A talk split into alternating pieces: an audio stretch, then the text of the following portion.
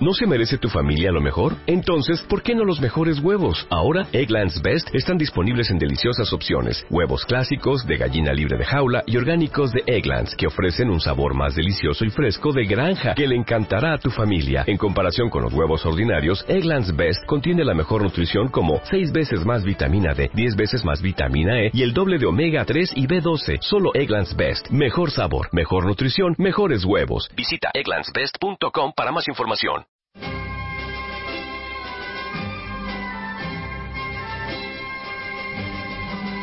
De 8 a 10 y media de la mañana, Libertad Constituyente.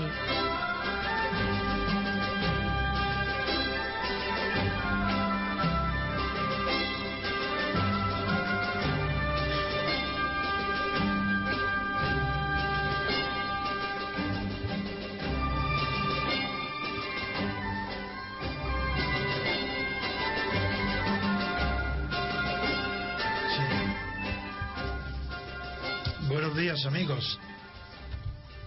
Buenos días, Antonio. ¿Estáis todos presentes? Buenos días, también estoy yo. Buenos días. Ah, Antonio. Dalmacio, que Sí. de verdad que no estuviste la última vez. No, me pusisteis faltas un poco. Eso seguro. Sobre todo falta de, eh, de cariño, porque necesitamos que estés con nosotros. Bien. Eh, sí, sí, eh, cariño es una palabra que se refiere a la amistad, igual que a la familia, a los conocidos. Muy bien. Eh, yo antes le propongo que va a dirigir, como otras veces, a la ciudad de Paredes, pero eh, hay un tema que quiero que el Journal, Journal of Medical Ethics, acaba de publicar una información en la que da el detalle de que un feto y un recién, recién nacido son exactamente son equivalentes ante la vida y la muerte. Es decir, que se opone lo mismo, dice que es igual eh, sacar, hacer un acto de, de aborto que de matanza de un recién nacido. Y eso, como nunca se había hecho ese estudio, me parece que es interesante de comentar, sin perjuicio de que fue tan interesante lo de la discusión y ha tenido tanto éxito la actuación anterior de nuestro amigo arquitecto, que si él tenía algo que yo creo que quedó pendiente de la arquitectura, pues eh, que, que Chema, pues que pueda también introducirse hoy. Yo proponía esto, pero si queréis se cambia. No, no, me parece, me parece muy bien. Yo, vamos, la única reflexión sobre la arquitectura que quería hacer, sabéis que el premio, el equivalente del premio Nobel de arquitectura es el premio Pritzker.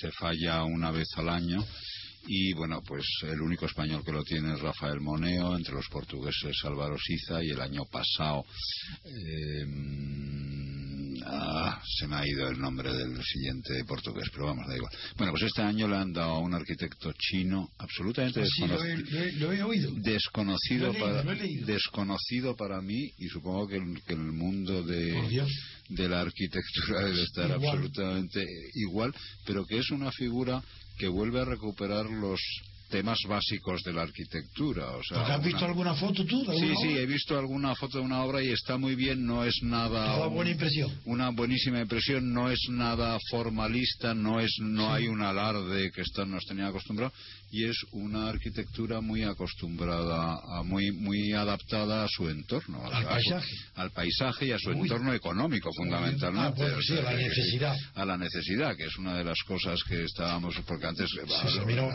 la última arquitectura ya no, no se relaciona con nada, nada más que con el propio ego del que la está Desde creando. O sea, pero bueno, pues que me parece un toque de atención de los Pritzker a esta especie de desmán arquitectónico. Pero vamos, por lo demás, prometo, prometo informarme y os daré cumplida Qué bonita la idea noticia de de saber qué pasa en China. ¿Por qué? Sí, sí, pues es- hay unos, eh, unas escuelas que son muy bonitas y que son muy cuidadas, nada particularmente novedoso por otro lado, pero sí lo suficientemente sugerente como para mm, reconocer mm, la intención del arquitecto, que no es otra en este caso que hacer. Yo que quería felicitarte por dos cosas. Ah, Primero, gracias. porque he recibido muchos eh, enhorabuena por el programa anterior. Y segundo, porque varias mujeres me han dicho que tienen una voz maravillosa. Les digo, Dios, Bueno, se lo voy a bueno, decir bueno, porque, lo, por favor, porque por lo voy a contratar, no digo lo voy a contratar para que sea nuestro locutor. Por favor, muchis- muchísimas, muchísimas gracias. Eh, eh, déjame que sea un poco vanidoso. Ya me lo habían, ya me lo habían dicho alguna Pues vez. tú. Y es más, una, una vez hace muchísimo tiempo. Entonces, ¿por qué no le robas Antonio García Paredes y eres tú el que presentas? No, no, no, no. Antonio García de Paredes tiene unas ganas y está muerto de la risa. Pero si estamos hablando de la voz. De- bueno, no, claro, bueno. Yo si quieres le doblo, yo a Antonio. Le siento, les como, como Es los como le siento en mis rodillas y él dice yo hablo. O sea, Venga, venga. hacemos- Antonio, tu turno. Bueno, está bien en comenzar así con buen, con buen humor. Oye, mm, yo lo que pasa es que había pensado en un tema mm, vinculado al, al tiempo, a la efemérides, del que a lo mejor solo vamos a tener oportunidad de hablar pues este fin de semana y tal vez el que viene, y creo que puede merecer la pena. Seguro que a Antonio García Trevijano le va a gustar. Me gustaría que hiciéramos alguna reflexión sobre la Constitución de 1812, Hombre, puesto que vale. vamos a celebrar el segundo centenario de, de la promulgación de la Constitución. Yo creo que con ella se inició eh, el movimiento constitucional en España. Mm, Creo que mm, siempre hay como un intento, tú lo sabrás mejor, Antonio, que es- eres más estudioso en ese sentido, mm, siempre hay como un retorno a ese, a ese movimiento constitucional en, cada vez que queremos pensar o organizar otra vez la, la sociedad española.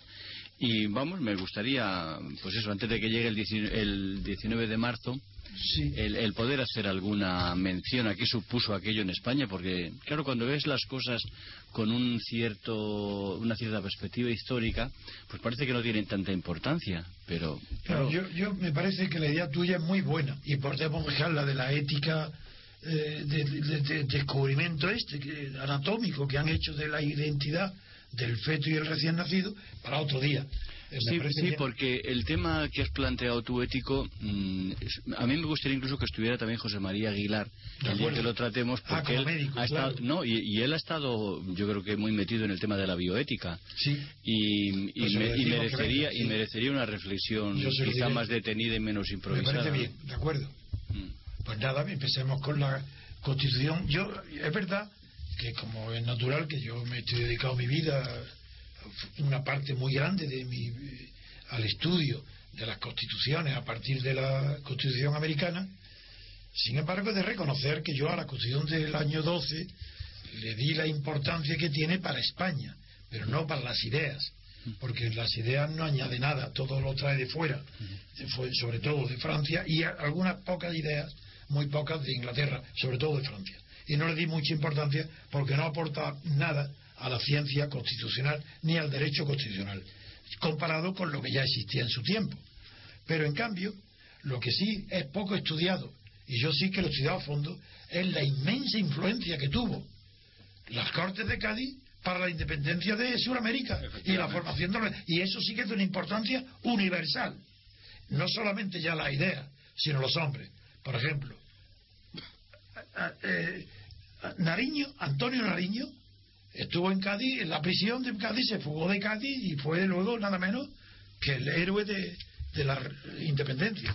Fernández, el, el general Miranda estuvo prisionero en Cádiz.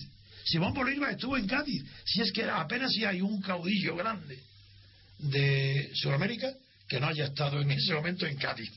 Y estaba también griego es decir es que más que las ideas lo que Cádiz representa para mí en la historia de España es la primera conciencia del liberalismo fue ahí se tomó la conciencia del liberalismo en las Cortes de Cádiz esa es casi más que en la independencia, en la guerrilla de independencia contra Napoleón. Porque aunque se dicen todos, eh, sobre todo los extranjeros, confunden, creen que la guerrilla fue extraordinario. No, no. La guerrilla fue un movimiento popular, patriótico, donde se despertó el sentimiento nacional, pero no el sentimiento liberal. Es decir, la guerrilla muy bien podía haber sido y es el origen de, los de muchos movimientos reaccionarios que se producen en España en los siglos, en los tiempos siguientes. Mientras que en las Cortes de Cádiz no, hay no duda alguna que ahí es donde se, está la simiente del liberalismo político que conduce nada menos que a la independencia de los países de las colonias españolas en América. Eso para mí es mi primera intervención y con eso lo yo espero a vosotros a, ver vuestra opinión sobre lo, cómo podéis conmemorar. Yo las conmemoro, yo me alegro, yo festejo las Cortes de Cádiz, pero a ver vosotros qué es lo que destacáis más de ese momento histórico español. Bueno, pues yo tengo muy mala opinión de la Constitución de Cádiz. ¿Tienes qué? Muy mala opinión de la Constitución de Cádiz. Yo, no lo he dicho de esa manera, pero lo he dejado entender. Que, no, que como, como Constitución no vale nada. En primer lugar, porque es una copia de la de Bayona y de la francesa. Claro. Eh, en segundo lugar, porque el problema de las dos Españas se origina ahí. Eh, no quiero decir que tuviera la culpa, no quiero decir que tuviera la culpa a nadie, ni unos ni otros, pero se origina ahí cuando aparece la división entre la España tradicional, la España no tradicional o supuestamente liberal, que algunos eran liberales, pero habría que distinguir entre los liberales a la francesa, los liberales a la inglesa, por ejemplo. Sí, White. ¿Perdón? Sí, como Blanco White, sí que era inglés, que era, era, era, era la más Jovellanos, jovellanos. Jovellanos, sí. Jovellanos, por ejemplo, el propio Martínez Marina, que representaba las colecciones. En fin, ahí concluye una serie de gente. Es un momento, eh, es una. Yo creo que lo único retrata muy bien la de, Así que Blanco es posterior, sí. Sí, es posterior. Eh, la Constitución de Cádiz yo creo que lo refleja muy bien el artículo famoso que dice que todos los españoles eran justos y benéficos. Es el más famoso del mundo. Esa es la, creación más grande del quijotismo y de la espiritualidad y por tanto de la imbecilidad política de los españoles. los españoles eran justos y benéficos. ¡Qué maravilla! Yo creo que de quijotismo nada, creo que más bien imbecilidad. Pero allí, es que de pronto allí se improvisaron una, una clase, se improvisó una clase política bueno, por las circunstancias. oye, Dalmacio, perdona, es que cuando Rajoy declara hace unos días que el problema de España se resuelve con sentido común y mesura, pues no veo ninguna diferencia con los españoles serán justos y benéficos. Para mí es igual, es igual de idiota, lo mismo. Pues sí. Es decir, que continúa. Que quiere decir que no es que fue en, entonces, a principios de la vez que hoy, la clase dirigente política española es igual de idiota que los que redactaron ese artículo. Es que es un problema el de la clase política española que es la causa de todo lo que tenemos. No hay clase política española eh, desde hace ya mucho tiempo. Quizá porque eh, cuando vino Carlos V la guerra de las comunidades. Sí. Eh, los comuneros. sí, al vencer a los comuneros, ¿cómo lo hizo? Aliándose con la gran aristocracia. Y entonces en España no hay ni una burguesía, ni hay una clase política, sino que es la monarquía con esa aristocracia cortesana, etcétera, y además que dependía mucho la clase política de quién fuera el rey. Eso, Dalmacio, fue consecuencia también de que en España no hubo feudalismo. Bueno, eso sí, es bueno, es la tesis de Ortega, pero hay otros países, pero hay países en que no hubo feudalismo y sin embargo tienen clase política mm, más seria. Sí pero yo eso prefiero eso es remontarlo muy lejos. La constitución de Cádiz lo que hace es introducir no quiero decir que sea consciente por parte de nadie no se trata de inculpar a nadie como se suele hacer sino de que se introduce ahí la división entre las dos Españas nace de ahí todo y además con una confusión de ideas total por una parte se copia el constitucionalismo francés por otra parte se invoca la tradición española eh, por otra parte, eh, se, se habla de liberalismo y se invoca a Fernando VII. una de las cosas que no es tan clara, eso se ve en el caso del, carlismo, de la confusión del carlismo. Y en el manifiesto de los persas es muy claro. en el carlismo confluyen la España tradicional, que, el carlismo sale de ahí en el fondo, eh, confluyen la España tradicional por una parte, pero al mismo tiempo esa España tradicional que no era absolutista, porque en España no hubo absolutismo, en España el absolutismo lo introduce ni siquiera Felipe V, sino que lo introduce Carlos III, es que introduce el absolutismo, con el derecho divino de los reyes, todas esas cosas. Y casualmente con la ilustración.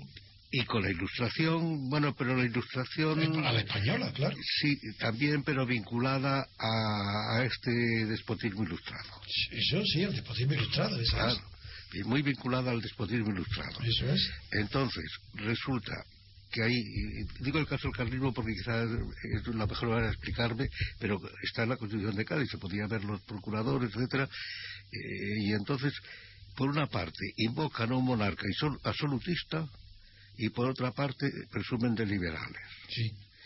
Eh, por otra parte, los carlistas presumen, invoca la tradición española, que no era absolutista, porque aquí en España estuvo prohibido, eh, perseguido incluso por la Inquisición, el derecho de vivir a los reyes, por ejemplo, hay el caso del penalista Alfonso de Castro, al que persiguió la, Sí. la, la Inquisición por, eh, por atacar el derecho de vivir a los reyes, y entonces Felipe II, para librarle de la Inquisición, le nombró su confesor. Nada menos. Bueno, eh, eso no existió aquí, no existieron, no, además no hubo un Estado. Se habla en la Constitución de Cádiz, eh, se presume un Estado. En España no había un Estado, había la monarquía hispánica, que es otra cosa. El Estado intentaron hacerlo los Borbones, eh, copiando, trasladando el modelo francés, pero fracasaron, aunque eso fue la causa, o una de las causas de la independencia de América porque el Estado, eh, la Concepción Estatal francés eh, tiene una visión distinta. eh, como el Estado es un orden territorial cerrado y el Estado francés es un Estado muy hecho, entonces todo lo que está fuera de ese, de ese cierre, de, ese núcleo central que domina el Estado, hasta donde llega el Estado, concretamente, todo eso son colonias. En cambio, en España eran provincias. Eso se cambió. Provincias, no, más que provincias el imperio español, la monarquía hispánica, que nunca se llamó imperio, descansaba sobre dos grandes imperios, la base, que eran el azteca y el peruano, cosa que se suele pasar por alto. Eran dos imperios de la categoría del roma- en su contexto, del romano, quizá en un periodo de decadencia. Descansa sobre eso.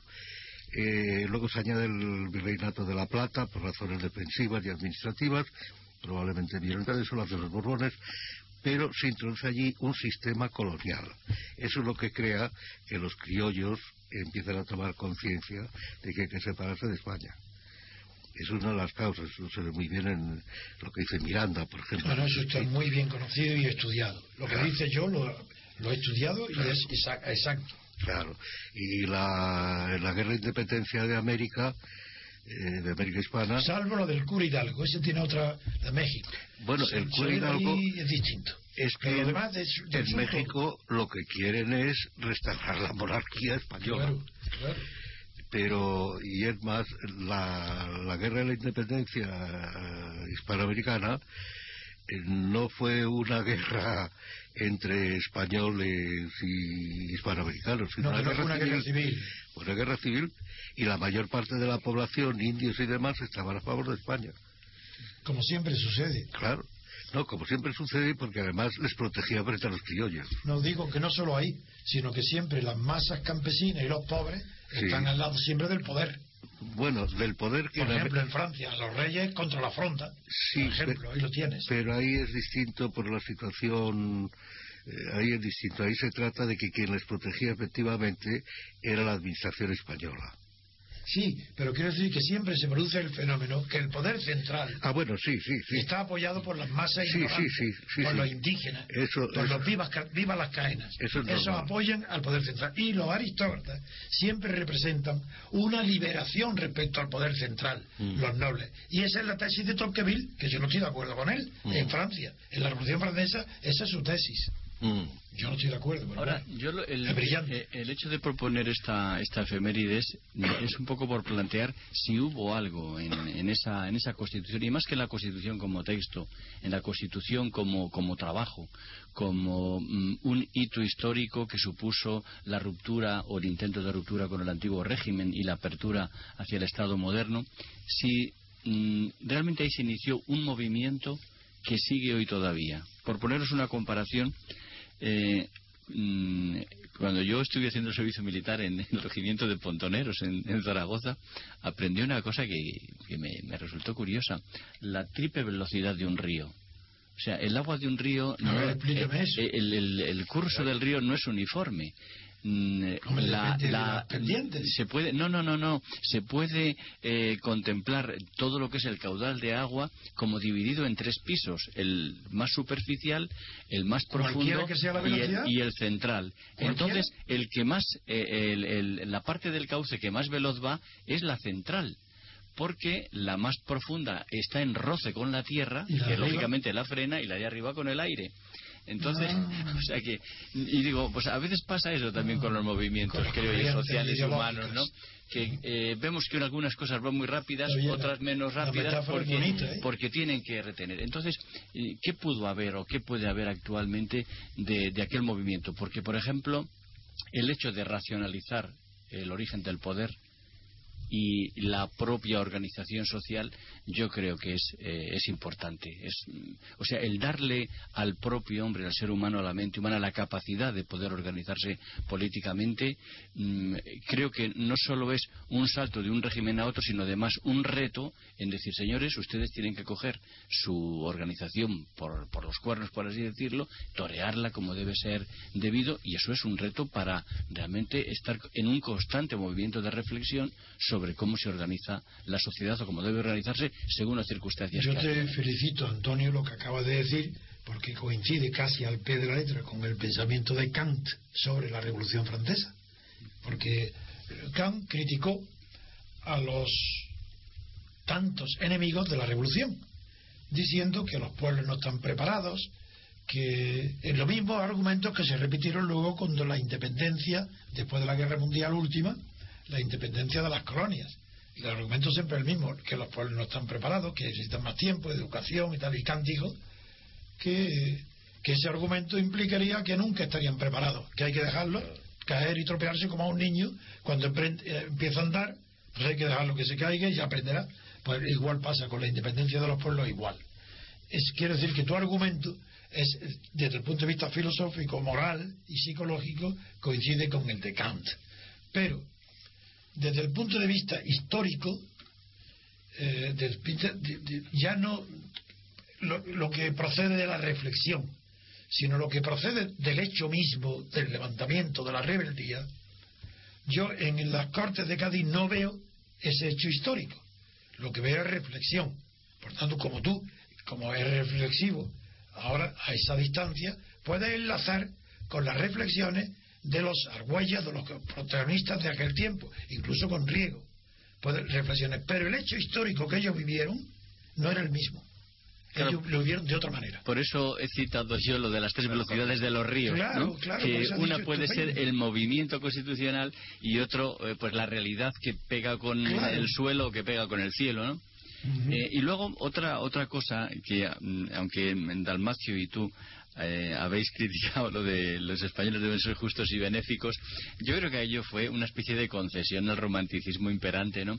No, Eh, en Francia y- no hicieron esa concesión y- nadie, ¿no? No, digo aquí en, aquí en España. En Y- Estados Unidos, Pero, ¿no? pero que digo que el, el derecho siempre ha estado impregnado de un cierto utopismo, una cierta, y no sé si decir poesía moral, porque mm, ¿qué diferencia puede haber en que sean justos y benéficos a los principios generales del derecho del neminen ledere?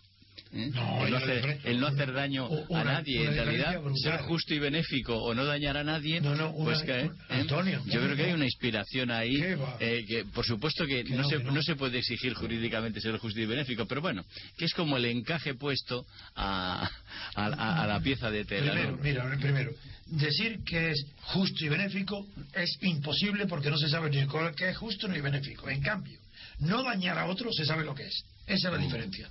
Por tanto, no es comparable, no es utopía decir nemen el ledere, no dañar a otro. Se sabe lo que es. Y por eso el derecho romano lo coge, lo coge y el nemen el ledere. Es fundamental, es una piedra. En cambio, ser justo y benéfico es una idiotez, un sueño. una No, tontería. yo creo que no es idiotez. Yo creo que es el típica, la típica idea del despotismo ilustrado. Bueno, pues, para seguir siendo despótico. Claro. Que imponer que, de- que el gobierno es bueno, que el monarca es bueno, que sabe, cuida de los pueblos, etcétera, etcétera, etcétera. Pero entonces no es el pueblo que es justo y benéfico, es el gobernante. Bueno, claro, pero eh, de- que serán, pero autoriza al gobernante a hacerlos justos y benéficos, la corrección política que busca hoy. Hacer justos y benéficos según lo interpretan los... Bueno, a ver, Chimo, ¿qué nos dice? correcta. Chimo, No, vamos, eh, no soy un experto en no temas importa, no hay que ser constitucionales, experto, ¿no? Pero eh, lo que sí está absolutamente claro, que parece si todos mis amigos iberoamericanos, es la tremenda importancia que se le da en, en- en el continente americano. Es que es el nacimiento para claro, ellos. por- efectivamente es la- el, el documento fundacional. Para de ellos es la fundación. de- de ellos, para manera. ellos tiene la misma importancia que la Revolución Francesa. Claro, entonces yo creo que eso sí que es importante Importantísimo, eso claro. de- destacar que el documento probablemente tenga un valor relativo a estas orillas de la- a esta orilla del Atlántico, Pero sin ello, embargo al otro la lado revolución- de repente se convierte en el documento que abre mm, y que ventila y que nos da una, una nueva perspectiva, una perspectiva del horizonte, o sea que para- en ese sentido me parece que es una conmemoración. Como dicen los constitucionalistas modernos, hablando de la primera constitución de la Revolución Francesa, la reformista,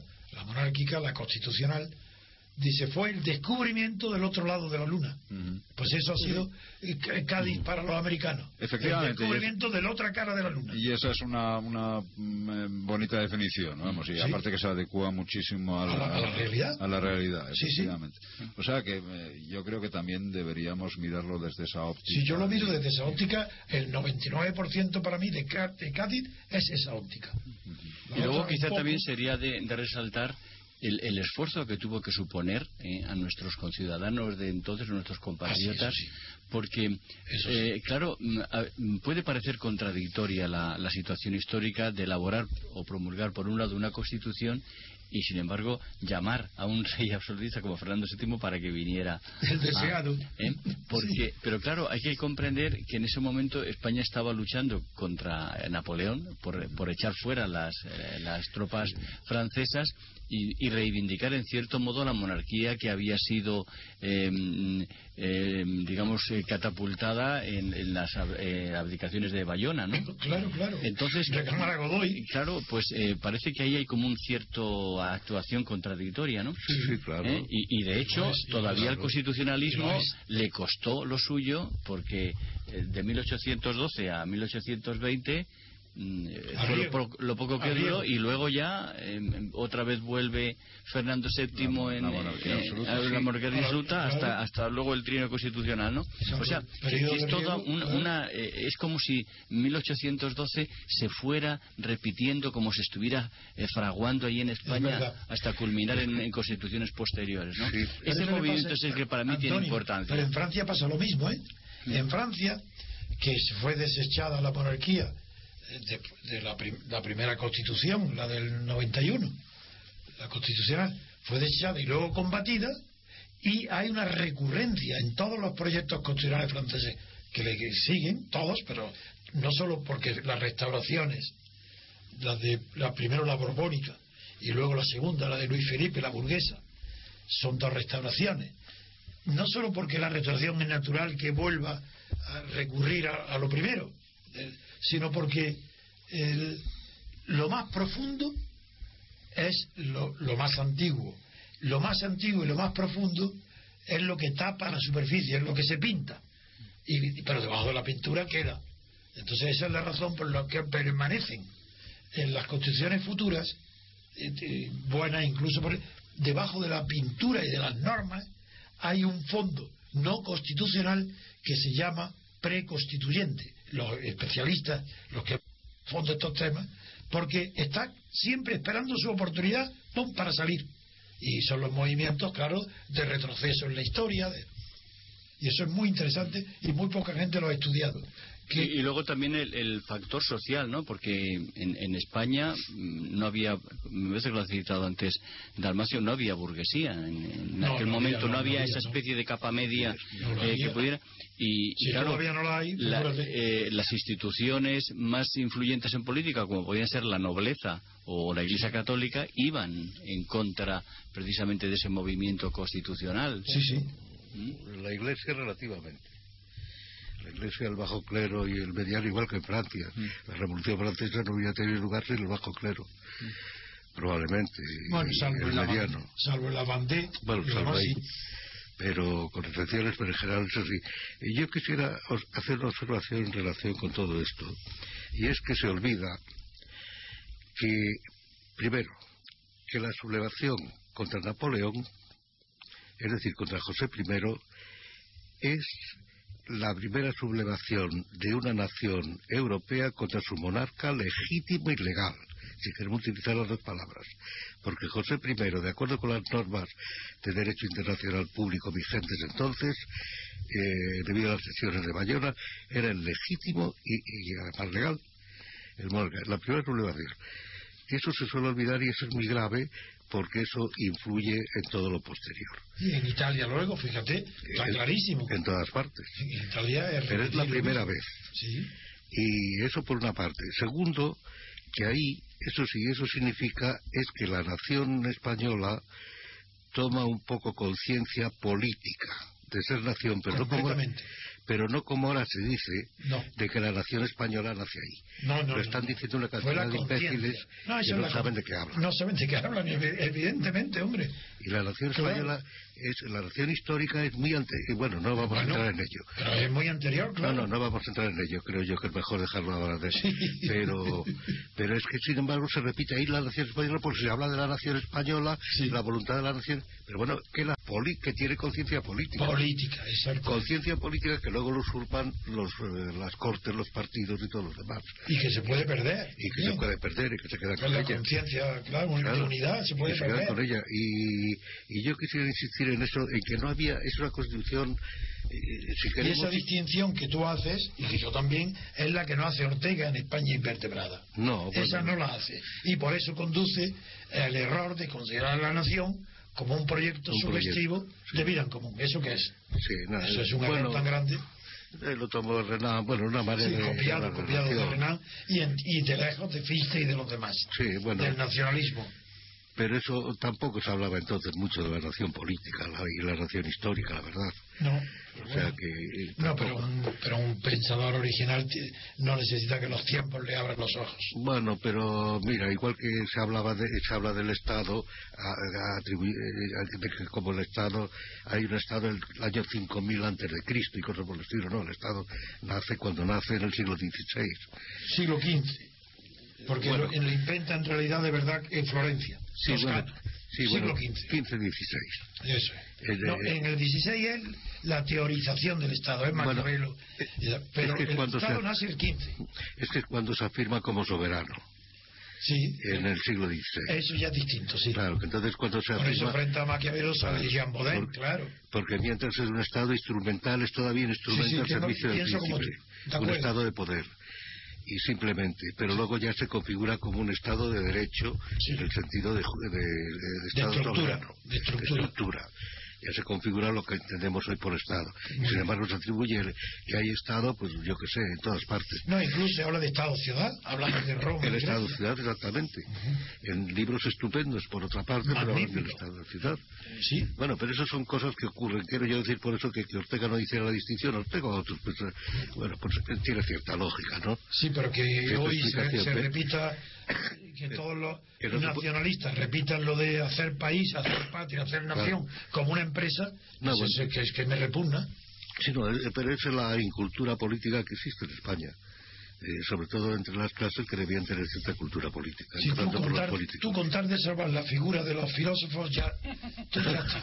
Tú, lo que sea para darle a Ortega, eh, muy bien. Yo no, yo cul- culpo a Ortega. Hombre, los filósofos son muy interesantes por una razón. ¿Para qué? Porque, porque tú sabes lo que decía Adorno, Claro. de que la filosofía es el más útil de todos los saberes justamente porque no sirve para nada. Porque es inútil, sí, me acuerdo muy bien. Claro. Porque es inútil. Claro. Es verdad que el verdadero saber, eh, en ese sentido, es, es- Es el más útil de todos. No, es el más inútil porque el arte es más útil que el saber. El arte a enseña, enseña más. Bueno, enseña más ah, a El la arte- masa, a la- bueno, pues es lo que interesa. a la masa, sí. Porque ahí está la urbanidad. Pero, pero sin embargo el arte sin filosofía tampoco funciona. Hay una Sí. reflexión ahí. Bien. En eso Hegel yo creo Sí, que sí. tiene la razón. Hombre, y además mi- mucha gente, mi estética, la- me ha dicho que se parece bastante a la de Hegel. Claro, mi ya. libro estético. Y, y no solo lo estético, ya te lo he dicho yo. Pero eso yo no estoy de acuerdo contigo, es que me quieren hacer un hegeliano y yo no quiero. Que no, hombre, que no, que además eso no es tan malo, caray. que no, que eso no es tan grave. Hegel era un... eh, Hegel es que ha sido, eh, ha sido leído a través de la derecha y la izquierda hegeliana. No, porque es el primero que vio el Estado, claro, eso sí es Claro. verdad.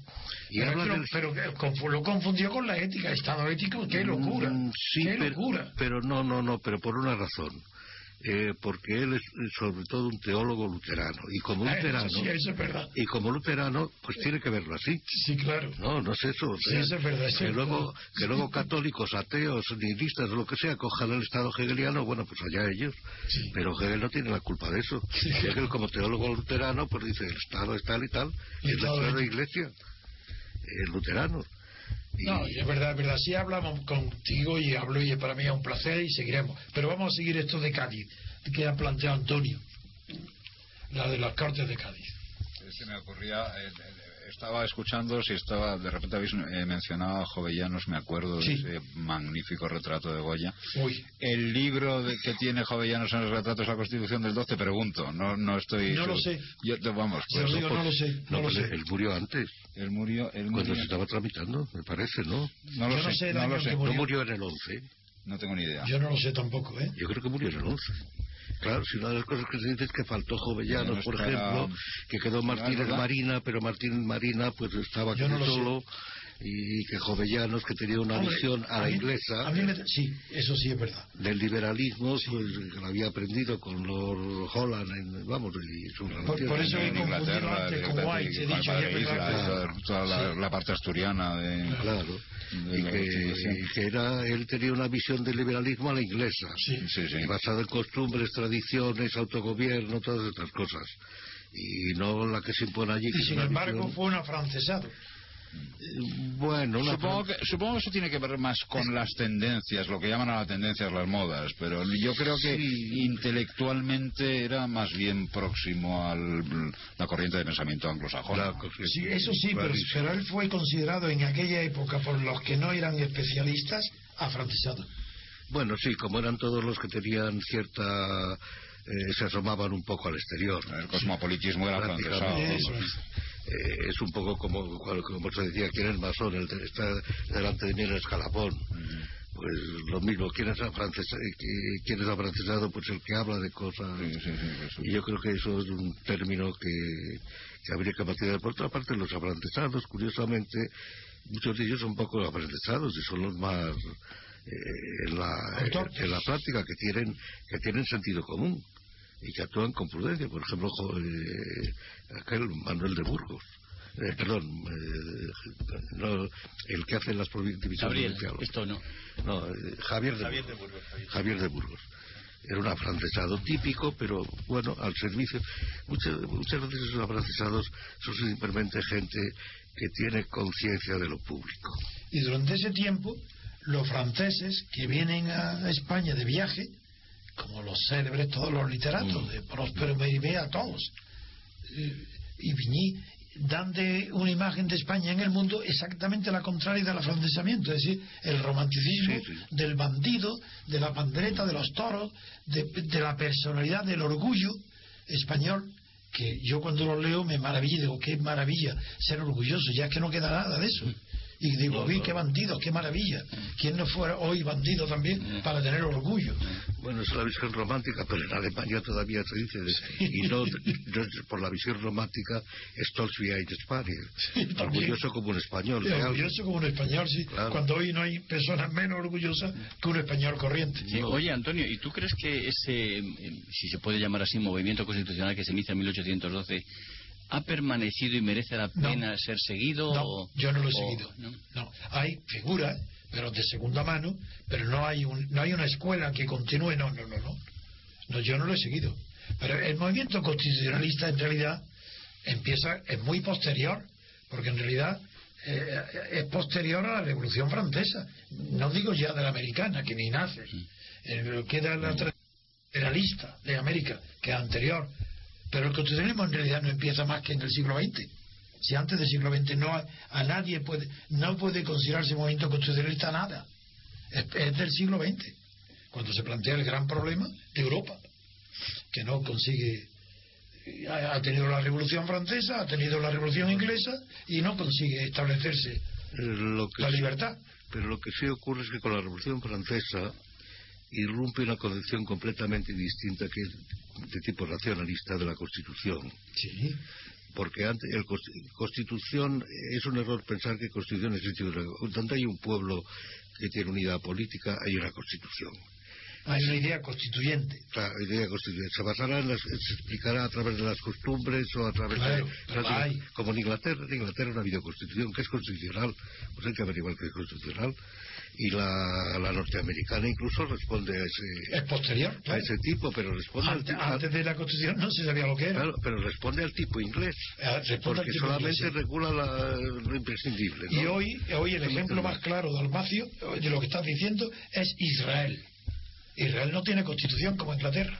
Y responde exactamente a lo que tú has dicho. Claro. Eh, han, han coincidido en tales condiciones, tan excepcionales, tan raras, Mm. que no puede tener una constitución sin desdecirse. Y a conciencia ha decidido no tener constitución. Mm. Ni falta que hace.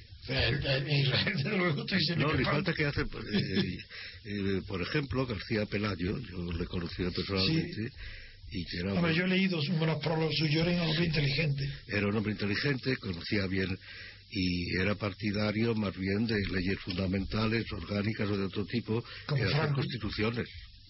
No, no, era un liberal. vamos, no. No, he dicho leyes corta- orgánicas del reino como las de Franco. Sí, bueno, una cosa sí, pero que era partidario de eso, Sí. más que de hacer constituciones No, no, yo, yo no, yo soy por constitucionalista. razones prácticas. Y Pero- por razones prácticas también. Ya, bueno, sobre pero- todo en España. pero en los que- países latinos necesitan una constitución mucho más que los anglosajones. Pero es que tu, tu idea de la Constitución no es racionalista. No, porque es Claro. normativa. no Claro. Si fuera racionalista no sería normativa. Es que no es racionalista la No francesa, es. por decirlo así, No sino que es una constitución ni normativa ni nada, es una constitución.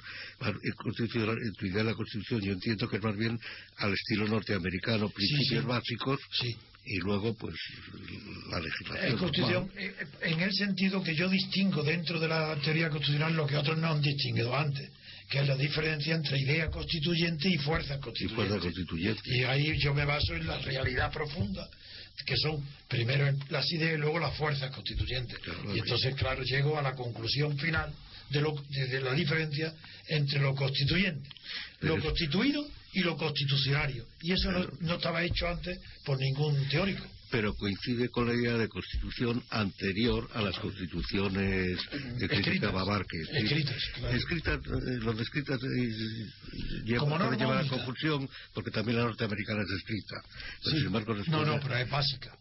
Es básica, pero, pero no es este tipo de No, constitucionalismo. no, no, no es la francesa, ¿no? No es la francesa, es más bien del tipo de la tuya, de, lo- se parece más a la mía. sí. de lo que tú piensas. Y, o estás influido por ello, lo que sea. No, yo pero- estoy influido en la parte normativa. Sí. En la parte filosófica no, porque ellos no tienen esa filosofía. Sí, bueno, por supuesto, pero... no la necesitaron. Pero quiere decir que Tuvieron bien, una guerra en es lugar de bien- filosofía. lo que tú postulas es más bien volver al antiguo constitucionalismo que hay el, Exactamente, a- es- a- a- este tenía- que explica McIlwain Que no se llamaba constitucionalismo entonces. Es verdad, es verdad. constitucionalismo antiguo y moderno Pero si sabes que cuando hablas conmigo me convence, así que no hables más. pues me callo te tengo que explicar lo que piensas tú En cualquier caso es una delicia escucharos. o sea, que- Hombre, la verdad es que yo tengo el orgullo de verdad, eh, porque lo tengo, eh, de que es la primera que un español haya aportado algo al pensamiento mundial de constituyente, pues para mí es un orgullo. Y que aunque los españoles no lo sepan, pero dentro de 100 o 200 años lo sabrán. Hombre, no antes no, no, ¿Eh? No, no pero igual. pacifista antes No, no, no, antes no lo sé. Tú sí, tú al leer el libro te das cuenta en el acto, pero hay que tener la formación tuya para saberlo.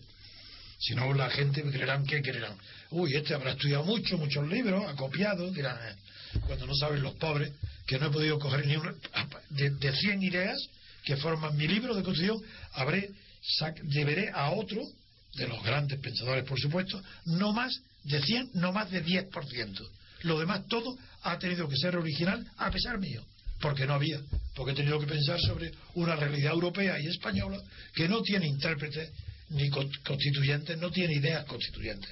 Y he tenido que no improvisarla, sino pensarla y crearla yo. Y puedo estar equivocado, ya las generaciones futuras lo dirán. Yo creo que no, yo creo que he acertado.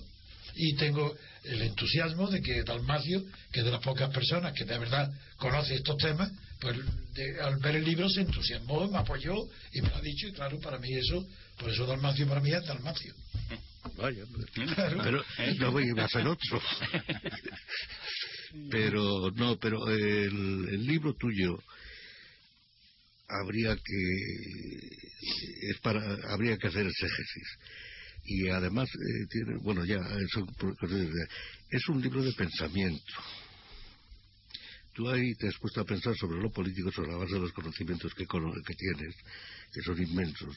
Y entonces has puesto a pensar no a ver lo que dice fulanito ni lo Exactamente.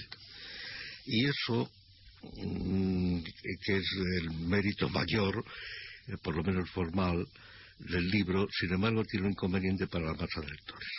Que no saben por dónde voy. Mm, Claro, porque...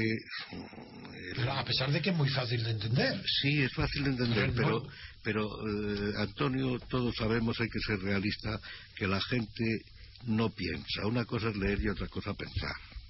Y tú obligas a pensar Claro. para seguirte. Y si no hay unas apoyaturas eruditas o algo por el estilo, Se pierde. se puede perder. Eh, lo cual Bueno. no quiere decir que el libro ni se- eh, eh, sea oscuro ni nada por el No, estilo. no.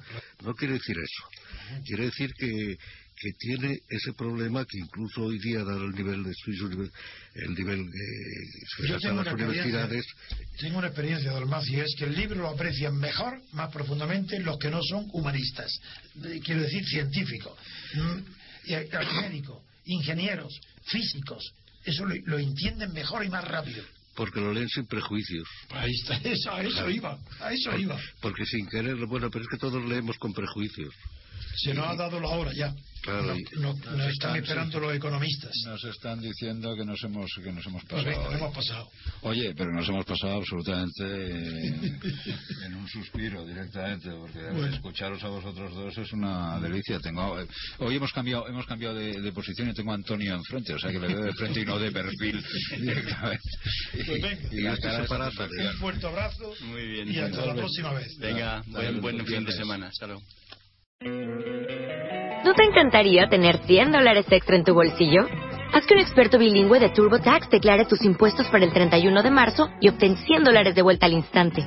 Porque no importa cuáles hayan sido tus logros del año pasado, TurboTax hace que cuenten. Obtén 100 dólares de vuelta y tus impuestos con 100% de precisión. Solo con Intuit TurboTax. Debes declarar para el 31 de marzo. Crédito solo aplicable al costo de la presentación federal con TurboTax Full Service. Oferta sujeta a cambios o cancelación en cualquier momento.